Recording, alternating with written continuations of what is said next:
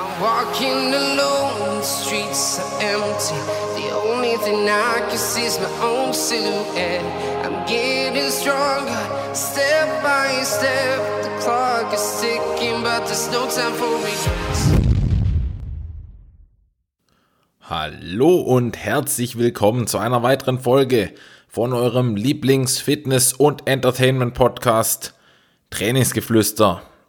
Jetzt geht's erstmal direkt ohne große Umschweife los. Wir widmen uns heute fünf Lektionen, die ich lernen musste in diesem Sport. Also, das ist die erste Folge beinhaltet jetzt fünf Lektionen und wie viele dann noch folgen, ja, wird sich zeigen, wie viele mir eben einfallen. Ich habe mir schon eine Liste gemacht, die umfasst jetzt ungefähr zehn Lektionen und wenn ich mir noch weitere Gedanken mache, dann kommt bestimmt noch die ein oder andere mehr oder weniger bittere Lektion dazu die ich eben erstmal lernen musste, um halbwegs erfolgreich zu sein in dem, was ich tue, beziehungsweise in meinem sportlichen Tun. Und bevor ich euch jetzt hier einlulle, also wenn ihr das natürlich jetzt zum Einschlafen hört, dann sollte ich so eine Weile weiter plappern, ohne großes Thema und ohne groß drauf einzugehen.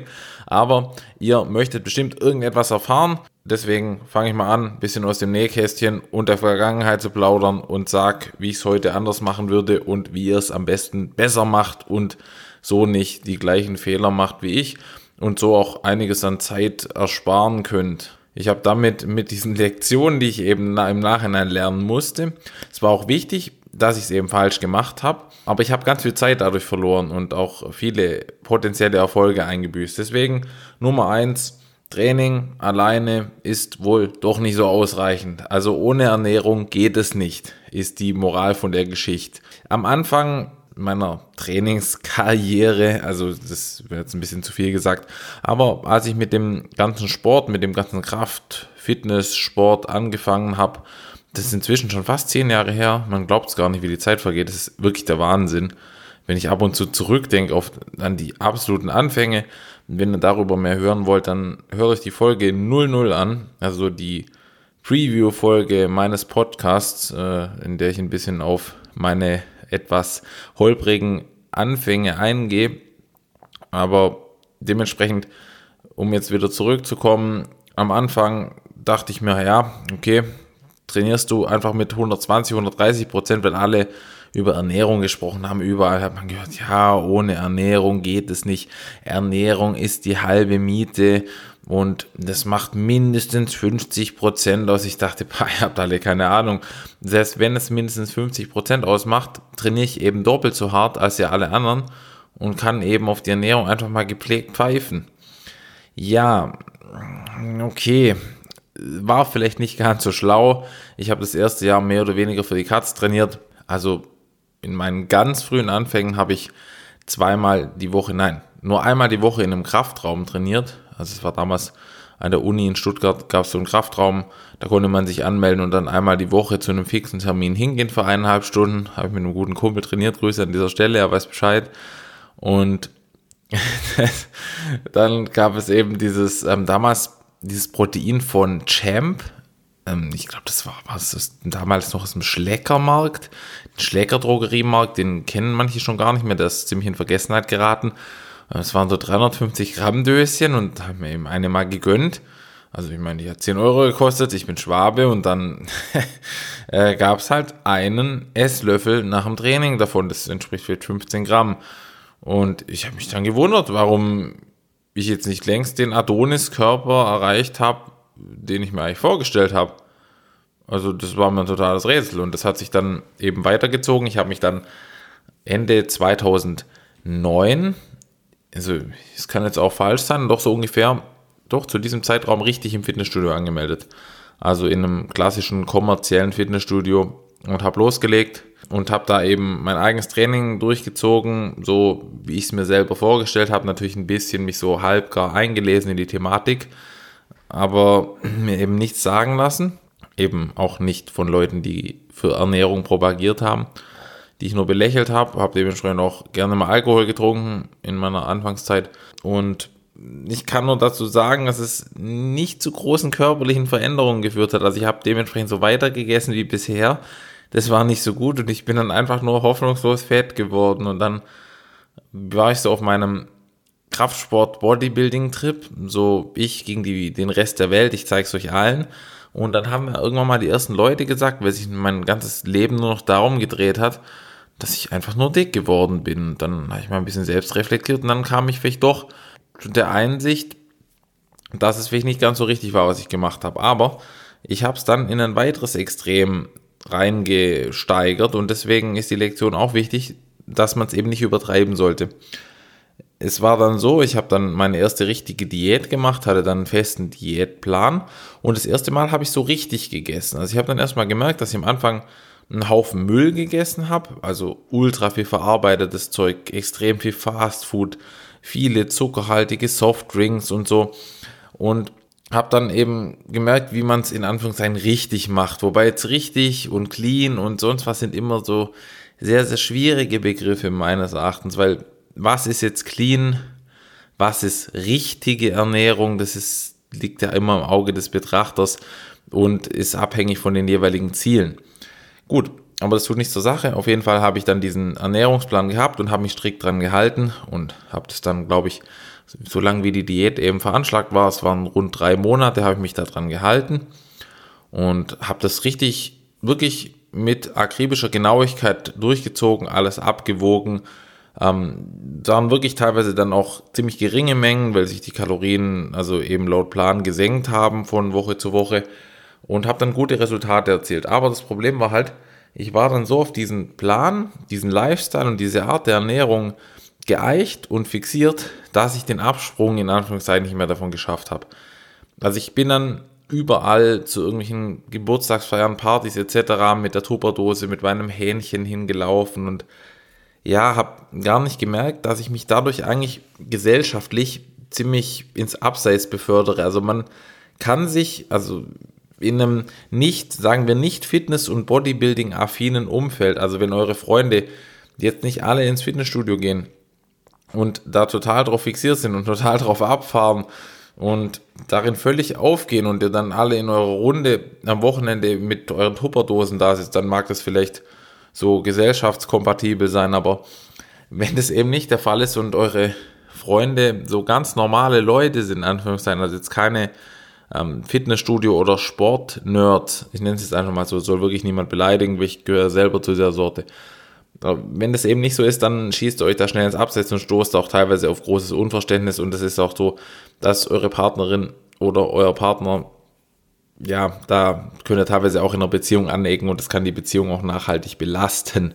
Mehr möchte ich dazu nicht sagen, war bei mir auch der Fall.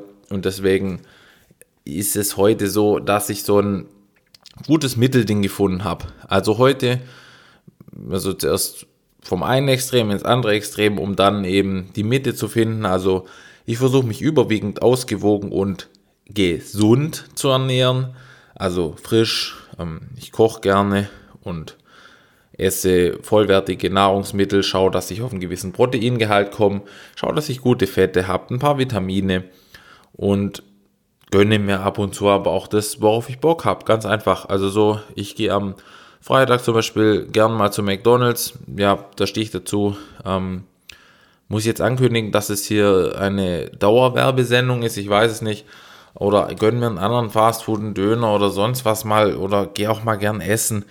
Ich finde, Essen ist einfach unglaubliche Lebensqualität, worauf ich dann teilweise nicht verzichten möchte. Ich möchte mich dann auch nicht ins Ausschießen und Deswegen finde ich, jeder muss am Ende den Weg selbst finden, den er gehen möchte oder sie gehen möchte. Aber ich bin inzwischen kein großer Fan mehr von Extremen und deswegen finde ich so ein gutes Mittelding eigentlich eine feine Sache. Zum Beispiel, wenn man einfach sagt, unter der Woche ernähre ich mich recht diszipliniert. Am Wochenende lasse ich am Abend oder mittags mal fünf Grad sein und genieße mein Leben. Finde ich, ist eine tolle Sache. Gut, soviel dazu. Nummer zwei. Die Haxen sollten doch wachsen. Und das ist eben die Frage nach dem Beintraining. Anfangs war meine Grundaussage, als ich mit dem Sport begonnen habe, ja, meine Beine, die haben in meinem Plan keinen Platz, weil die wachsen ja beim Joggen oder durchs Karate, das ich damals betrieben habe, mit. Das habe ich auch so in ein Kraftsport- bzw. Bodybuilding-Forum reingeschrieben, als ich meinen damaligen Trainingsplan vorgestellt habe. Also Ziel dieses Forums oder dieses Unterforums war eigentlich, dass man sich so eine Bewertung von Leuten, die eben Ahnung haben, holt, von was die von dem Trainingsplan halten und gegebenenfalls Verbesserungsvorschläge parat haben.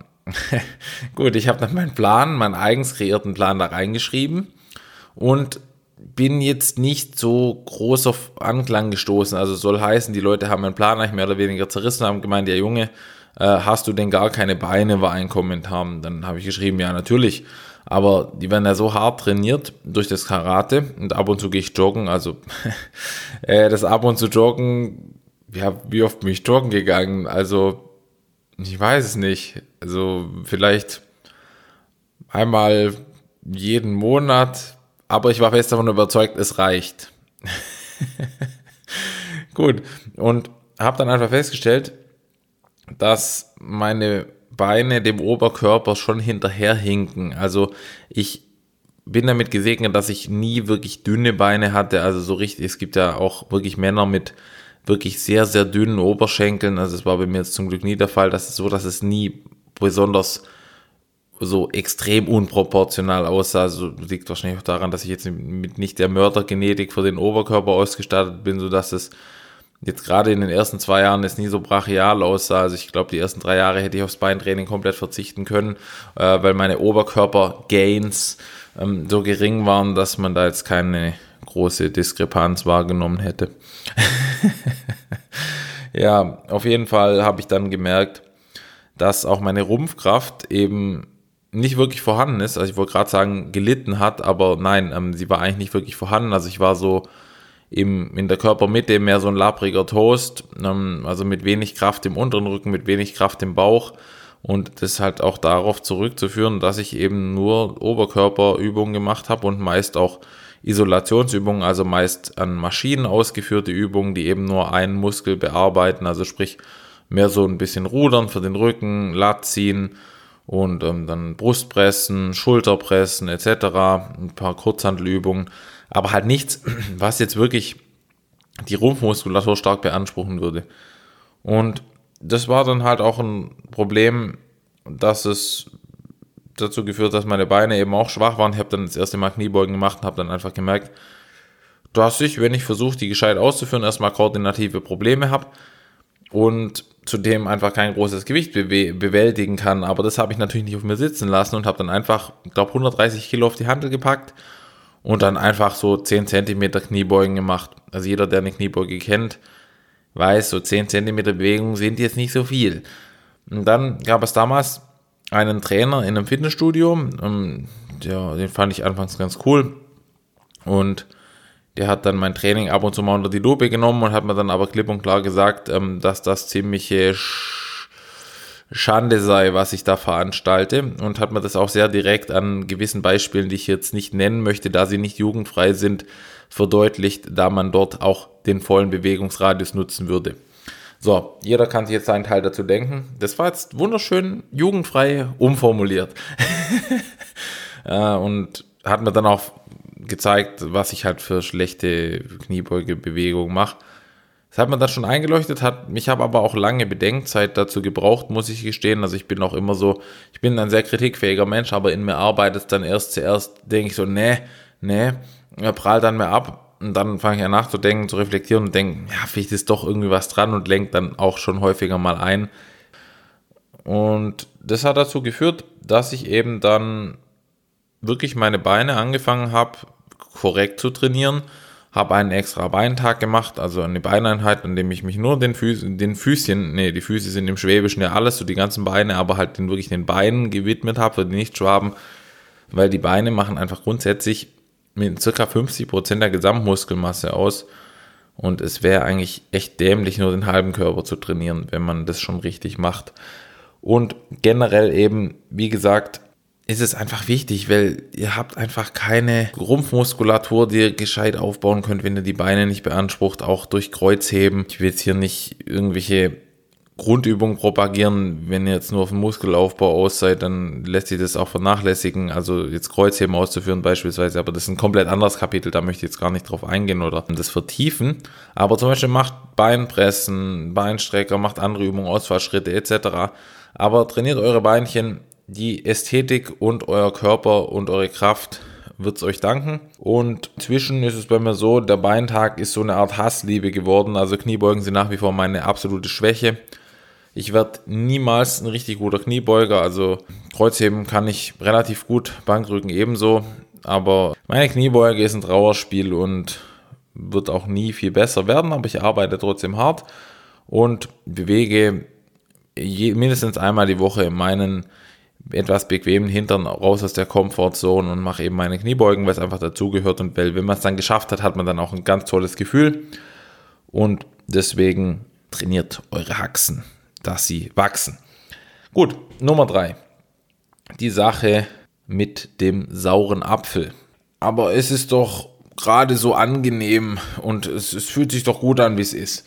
Ja, anfangs wieder zurück in die Vergangenheit war es bei mir eben so, dass ich viele, muss ich auf meine Notizen reingucken, dass ich eben die Beine nicht trainiert habe und ausschließlich meine Lieblingsübungen trainiert habe und ja auch insgesamt im Leben sehr der schönen warmen Komfortzone nachgegangen bin. Ich mag nicht Komfortzone sagen, ich mag diese Anglizismen einfach nicht so. Also wenn es mal rausrutscht, irgendein Anglizismus, dann tut es mir leid, aber ich versuche bis auf Gains, das gehört einfach dazu das habe ich erklärt, wobei ich eigentlich lieber Kraftzuwächse sagen sollte, möchte ich die irgendwie vermeiden. Ich weiß nicht warum. Es ist so neumodisch und ja, da ich schon gehobenen Alters bin, gibt es keine neumodischen Anglizismen. So, fertig.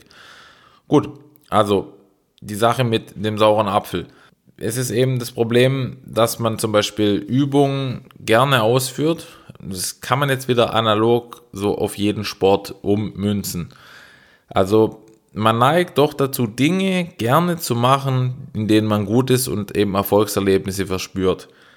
Aber die Kehrseite der Medaille ist eben, dass man die Schwächen nicht ausmerzt und irgendwann auf die Schwächen zurückgeführt wird. Das kann man auch aufs normale Leben eben so zurückführen. Also so, man kann nicht immer das machen, was man eben gerne macht. Das heißt ja immer so schön, zuerst die Arbeit, dann das Vergnügen. Und so versuche ich es teilweise in meinem Training auch zu halten. Also ich mache, also ich gehe leidenschaftlich gerne trainieren. Also ich liebe diesen Kraftsport einfach. Und es ist mir am Anfang unheimlich schwer gefallen, wie ich schon vorangeführt habe, so Kniebeugen zu machen. Ich habe es einfach gehasst. Ich habe keinen Sinn dahinter gesehen und es hat mir keinen Spaß gemacht.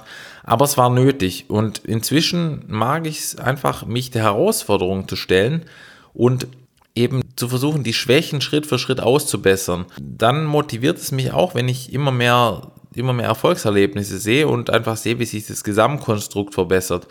Gerade wieder das gute Beinthema. Also ich bin ein unfassbar schlechter Kniebeuger und mein Rumpf ist teilweise auch zu schwach. Dann macht es mir große Freude. Also nicht der Prozess, also so, sagen wir so, der Weg ist das Ziel, das Endergebnis erfreut mich, aber der Weg ist so, ja, die reine Notwendigkeit. Das macht mir teilweise jetzt keinen großen Spaß viele Rumpfübungen zu machen oder etliche Kniebeugen oder sonst was.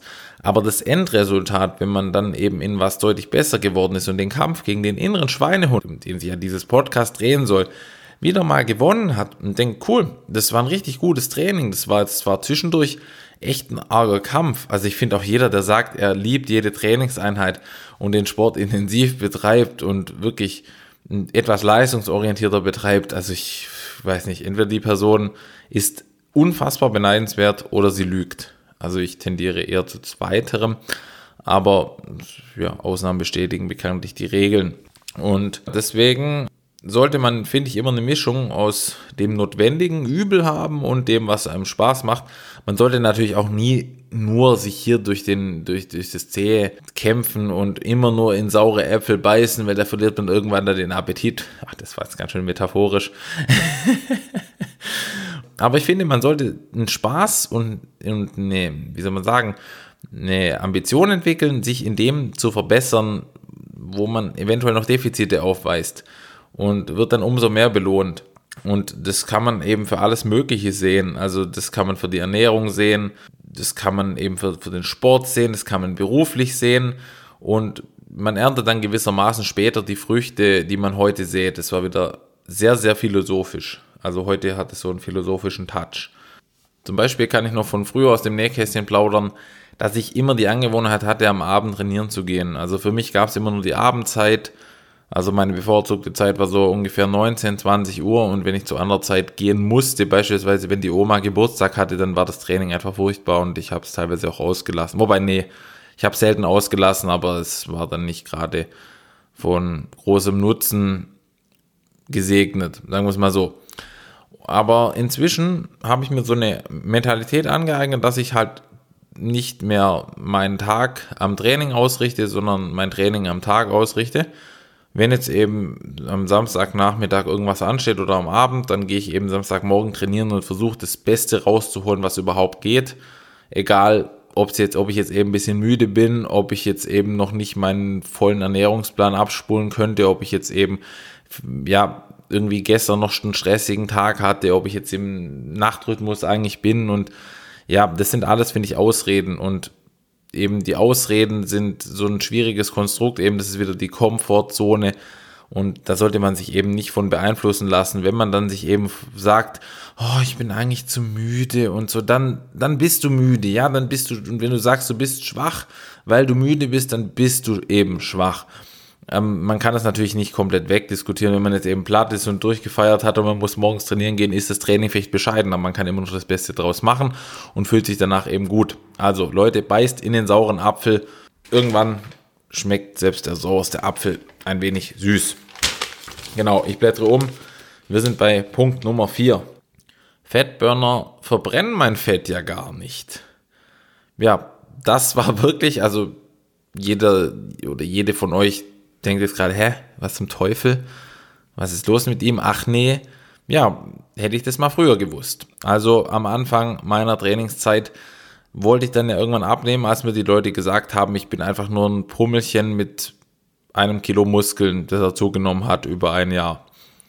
Gut, also ging ich in den Fitnessshop und habe mich mal beraten lassen und habe einen Fettburner erworben. Der hat mich schlappe 35 oder 40 Euro gekostet. Das waren so, ja, lass mich so lügen, 100 Kapseln mit irgendwelchem Pulver drin, dessen Zutatenliste ich nicht näher begriffen habe. Also ich muss jetzt auch ehrlich gestehen, das hat mich auch nicht groß interessiert. Wer stand drauf? Fettburner. Es war ein sehr, sehr durchtrainierter junger Mann drauf, der ein messerscharfes Sixpack vorzuweisen hatte mit schöner gebräunter Haut und auch anständige Brustmuskeln. Und dann dachte ich, ja, kein Problem, kann ich bald auch, wenn ich eben diesen Fettburner nehme. Die Moral von der Geschichte war dann, ähm, die Moral von der Geschichte der Fettburner wirkte einfach nicht. ja, also die, die Fettburner sind jetzt quasi nur das Überthema, beziehungsweise soll nur dazu herführen, zur eigentlichen Aussage des Punktes. Supplemente sind nicht der Schlüssel zum Erfolg. Also eigentlich auf meinem Blatt habe ich das Fragezeichen jetzt überlesen, sollte heißen Supplemente als Schlüssel zum Erfolg? Fragezeichen. Und ich sage, Nein, nicht ganz. Also es gibt natürlich die eine Fraktion, die eben die Supplemente total verteufelt, die sagen, ja, ihr braucht das alles nicht und generell kann man das so unterschreiben, man braucht es nicht. Es ist auch wirklich wichtig, dass man Nahrungsergänzungen, zum Beispiel kann ich da auch wieder aus dem Nähkästchen plaudern, anfangs habe ich eben Nahrungsergänzungen so als Allheilmittel gesehen, also nicht nur den Fettburner, sondern auch zum Beispiel Unmengen Proteinpulver als reine als einzige Proteinquelle für meine mangelnde Ernährung. Und also ich muss echt gestehen, ich habe schon so viele Sachen aus der Nahrungsergänzungssparte ausprobiert. Also die Liste ist schon so endlos lang, was ich an Aminosäuren an einzelnen ausprobiert habe, an Fettburnern, an Testosteronboostern. Also Testosteronbooster sind Nahrungsergänzungsmittel, die eben auf natürliche, also jetzt ist nicht gleichzusetzen mit irgendeinem, mit einer Testosteronzufuhr. Also bevor jetzt hier einer sagt, der, der, der nimmt ja Stoff, der, der nimmt ja illegale Substanzen. Nein. Testosteronbooster versuchen auf natürliche Weise meist durch pflanzliche Substanzen den Testosteronspiegel anzuheben. Die Wirkung erfüllen sie auch wirklich oftmals, aber sie tun es eben nicht in dem Maße, das nötig wäre, dass man eben einen echten Vorteil im Muskelaufbau hat. Also wenn es eine Substanz den Testosteronspiegel beispielsweise um 5% anhebt oder 10% oder auch 15%, hört sich erstmal ganz toll an. Nur wenn man jetzt eben extern Testosteron zuführt, wie es eben in, im Leistungssport so teilweise getan wird, das ist nicht wegzudiskutieren, oder auch im Bodybuilding, im Wettkampfsport getan wird, dann erhöht schon eine milde Dosis ähm, den Testosteronspiegel um ein Vielfaches, also um mehrere hundert Prozent. Also 100 Prozent Erhöhung wäre eine Verdopplung, 200 Prozent eine Verdreifachung. Also muss man mal nachdenken. Doch, doch, das ergibt Sinn. Wenn man jetzt halt davon ausgeht, dass euer natürlicher Pflanzen-Testosteron-Booster, der auch brutal ausdefinierte, knackige Kerle drauf hat, das Ganze um 10 oder 15 Prozent erhöht, dann könnt ihr euch denken, wie groß der Nutzen für euren Muskelaufbau ist. Der ist nämlich eigentlich nicht vorhanden. Also so das einzige, ähm, ja, nee, da kann man nicht von Aufbau sprechen. Also das Einzige, was ist wirklich abbauend, nämlich für euren Geldbeutel. Deswegen spart euch solche Testosteron-Booster, wenn ihr männlich und auf Muskelaufbau fixiert seid. So kann ich nur dazu sagen, ich habe schon mehrere ausprobiert, das hat mir nie was gebracht. Also es hat, es schadet nichts, zweifelsohne nicht. Und teilweise haben die dann wieder ihre Daseinsberechtigung ab einem Alter von Mitte 30 oder um, um die 40, wenn eben der, die Testosteronproduktion des Mannes altersbedingt heruntergefahren wird vom Körper. Dann kann es wieder was bringen, ein bisschen das Ganze eher zu normalisieren oder abzuflachen. Aber nagelt mich da jetzt nicht drauf fest. Ich habe da keine aktuelle Studie gerade zur Hand. Sollen jetzt aber, jetzt kommen wir wieder zurück. Das war jetzt so ein kleiner Ausschweif, kleine Exkursion, dass ihr ein bisschen klug scheißen könnt beim nächsten Mal im Fitnessstudio mit euren Freundinnen oder Freunden. Auch die Mädels, da könnt ihr den netten jungen Mann so beeindrucken, wenn der euch irgendwas erzählt, sagt, sagt er einfach zu ihm, ja, äh, nimm aber keinen Testosteronbooster, bringt dir nichts, ja, okay. gut, also Nahrungsergänzungen sind schön und gut. Ich finde, sie haben auch wirklich ihre Daseinsberechtigung. Es gibt einige Nahrungsergänzungen, die wirklich einen Vorteil bringen und die ich den meisten Trainierenden doch empfehlen könnte, aber das ist jetzt auch nicht hier Sinn der Sache. Aber will damit nur sagen, dass ich das eben lernen musste, dass sie nicht das Allheilmittel sind und dass man erstmal die Ernährung halbwegs in den Griff kriegen sollte und auch sein Training in den Griff kriegen sollte, bevor man sich jetzt einer riesen Batterie an Nahrungsergänzungen widmet und bevor man dafür jetzt unnötig nachher sein Geld ausgibt, weil wenn man eben ein Training hat, das nur 5 Cent wert ist und eine Ernährung, die nur 5 Cent wert ist, dann bringen euch eure 100 Euro Nahrungsergänzungen eben rein gar nichts. Es im Endeffekt, finde ich, so ein magisches Dreieck ist, aus dem Ganzen, wobei jetzt natürlich die Nahrungsergänzungen sind da natürlich nicht ganz so wichtig wie die Ernährung und das Training, aber hat halt so eine Wechselwirkung und das eine geht ohne das andere nicht. Also das Training und Ernährung gehen natürlich ohne Supplemente sehr wohl, aber Supplemente gehen ohne Training und Ernährung eben nicht. Gut, mehr gibt es zu dem Punkt eigentlich nicht zu sagen. Der fünfte und letzte Punkt für heute, du musst splitten. Alles eine Frage des Split-Trainings Zuerst die Ausgangsfrage, die sich mir gestellt hat am Anfang. Also soll ich jetzt einen Ganzkörperplan, einen Zweiersplit, Dreiersplit, Vierersplit, Fünfersplit oder doch lieber Bananensplit trainieren? Also ich war da völlig verwirrt, habe mich am Anfang direkt, glaube ich, für einen Zweiersplit entschieden. Der war aber so aufgebaut, dass es aus heutiger Sicht würde ich es erst Drei- oder Vierer-Split deklarieren. Also für diejenigen, die jetzt nicht wissen, was ist jetzt, was ist ein Splitplan, was ist das? Also, ein Splitplan ist ein Trainingsplan, das ist meine Definition, die ich mir jetzt hier gerade einfach aus den Fingern sauge, ist ein Trainingsplan, dessen Muskelgruppen, also die trainiert werden sollen, in verschiedene Trainingseinheiten aufgeteilt werden. Also ihr habt euren ganzen Körper, den zerlegt ihr in verschiedene Areale, also jetzt nicht physisch, sondern in euren Gedanken mit der Kraft eurer Gedanken teilt ihr den jetzt auf in verschiedene Areale, also die einzelnen großen Muskeln und die werden eben zu verschiedenen Zeitpunkten trainiert. Dabei gibt es sogar wie früher, das hat der Arnold Schwarzenegger trainiert, teilweise einen sogenannten Doppelsplit, an dem man morgens und abends trainiert. Und das würde ich mal für euch jetzt alle, die mir zuhören, wahrscheinlich nicht empfehlen. Macht es einfach nicht, habe ich auch schon probiert. Ich sage nur, macht es einfach nicht. Mehr sage ich dazu nicht, er brennt völlig aus.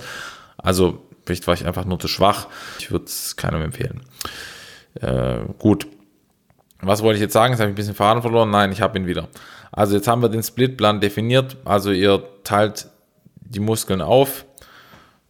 So statt das, das ist so das Gegenteil von einem Ganzkörperplan. Bei einem Ganzkörpertrainingsplan trainiert ihr eben den ganzen Körper an einem Tag und bei einem Splitplan teilt er ihn eben in Zweier-Split, also zwei Teile auf, zum Beispiel Oberkörper, Unterkörper bei einem Dreier-Split halt in drei Teile auf, zum Beispiel Push, Pull und Beine. Also einmal eine Druckeinheit, einmal eine Zugeinheit und einmal eine Einheit der Beine. Beim Viererplan wird es eben in vier Teile aufgeteilt, beim Fünferplan in fünf Teile, dann gibt es noch den Sechser-Split und Siebener-Split, es gibt da alles Mögliche. Äh, ab einer gewissen Splittung, finde ich, wird es dann echt wieder, wenn man nicht gerade Profi-Bodybuilder ist, ein bisschen absurd. Kann man aber alles machen, also ich will da jetzt niemand irgendwie was wegquatschen oder sowas. In erster Linie sollte man jetzt aber nicht den Fehler machen zu denken, den ich jetzt wieder gemacht habe. Eben darum auch eine Lektion, die ich lernen musste, dass ein höherer Split, also sprich Dreier, Vierer, Fünfer Split ist dem Ganzkörper oder Zweier Split nicht zwangsläufig überlegen. Warum? Weil es auf viele individuelle Faktoren eben ankommt. Also man kann es eben nicht pauschalisieren. Also man kann in dem Sport eigentlich relativ wenig pauschalisieren und sollte allgemein Dinge nicht pauschalisieren. Es ist wieder mal so, ein, so eine Sache von, kommt darauf an. Es kommt darauf an, was sind eure Ziele und was sind eure Stärken und Schwächen körperlich. Dann was sind eure Gewohnheiten, also im Training, und was sind eure Alltagsgewohnheiten? Wie hoch ist eure Regenerationsfähigkeit? Was sind eure persönlichen Vorlieben? Was macht euch Spaß? Und dann kommt eben drauf an, welcher Plan für euch am besten geeignet ist. Aber zu sagen, ich trainiere von vornherein einen Vierer-Split, also teile meinen ganzen Körper auf vier Einheiten die Woche auf, ja, dadurch verschenkt man teilweise am Anfang, wenn man jetzt drauf aus ist, möglichst viel Muskelwachstum zu erreichen, verschenkt man am Anfang eigentlich schon relativ viel äh, Wachstumspotenzial und könnte eigentlich deutlich mehr erreichen, wenn man jetzt zum Beispiel den ganzen Körper einfach nur dreimal trainieren würde. Also dann könnte man in drei Trainingseinheiten, die vielleicht ein bisschen länger sind, eigentlich schon deutlich mehr erreichen, wie jetzt in vier Einheiten, die so über die Woche verteilt werden. Weil dann eben beispielsweise jeder Muskel im Körper dreimal die Woche beansprucht wird. Bei einem Viererplan, wenn ich eben den kompletten Körper in vier große Teile aufteile, hat man jeden Muskel eigentlich in der Regel nur einmal beansprucht. Und deswegen habe ich da eigentlich den Fehler gemacht, dass ich dann gleich auf einen Dreier-Split oder recht schnell auf einen Vierer-Split gegangen bin, weil ich eben dachte, das machen alle so. Ein hoher Split ist viel besser als ein niedriger Split. Aber dem ist wirklich nicht so. Also auch mit einem Ganzkörperplan oder einem sehr niedrigen Split wie einem Zweier-Split kann man auch als Fortgeschrittener sehr, sehr gute Resultate erreichen, was ich immer wieder an Leuten, die mir im Fitnessstudio begegnen, eben sehe, die eben nach solchen Plänen trainieren und die Bombe aussehen oder richtig stark sind. Also ich trainiere selber nach, das kann man eigentlich nicht Split nennen, so richtig. Also ich habe keine so richtigen Einheiten, äh, in denen ich jetzt so strikt sage, ich trainiere dies, das und jenes, doch eigentlich schon. Aber inzwischen trainiere ich sehr kraftorientiert, darum kann man das jetzt nicht mehr so klassisch Splitplan nennen. So generell könnte man es noch auf einen Dreier-Split auf dröseln, so mein Konzept. Ich trainiere so ungefähr fünf bis sechs Mal die Woche. Und mein Plan ist so individuell, dass ich dem einfach niemandem so weiterempfehlen würde. Nicht, weil er jetzt unbedingt schlecht ist. Ich habe mir da schon meine Gedanken gemacht, eigentlich viele Gedanken gemacht, wahrscheinlich teilweise sogar wieder zu viele Gedanken. Das bin einfach ich. Aber es ist so ein individuelles Ding, dass ich das im Fitnessstudio teilweise auch sehe, wenn irgendwelche Trainerinnen und Trainer Leuten Pläne machen, wird sofort aufgesplittet. Und ich frage mich, warum? Also generell spricht jetzt nichts dagegen, aber dann würde ich erstmal fragen, warum?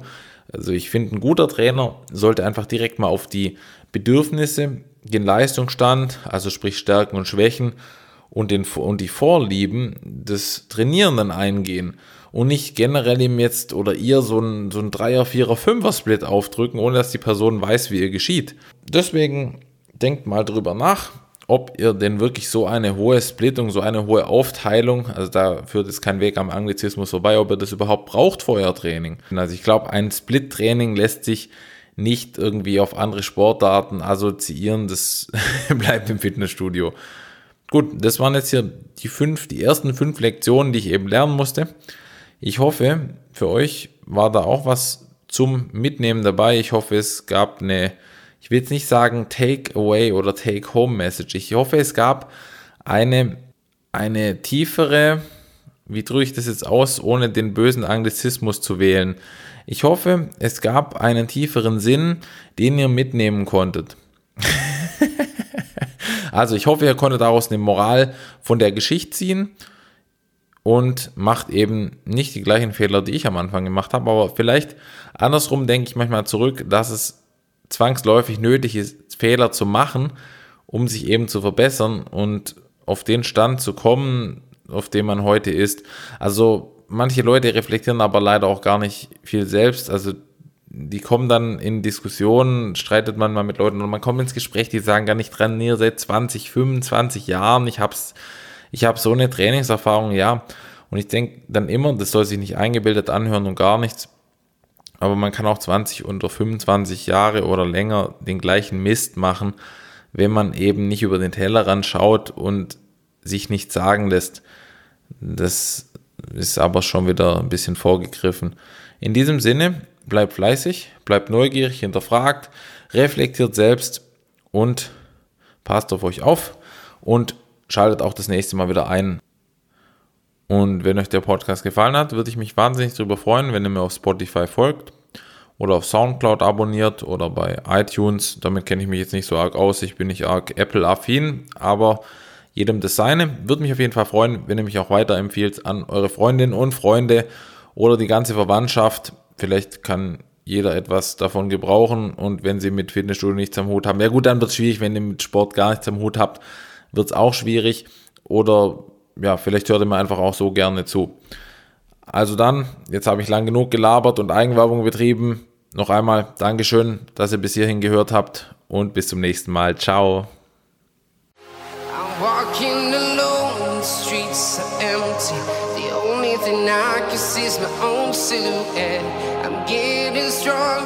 step by step. The clock is ticking, but there's no time for regrets.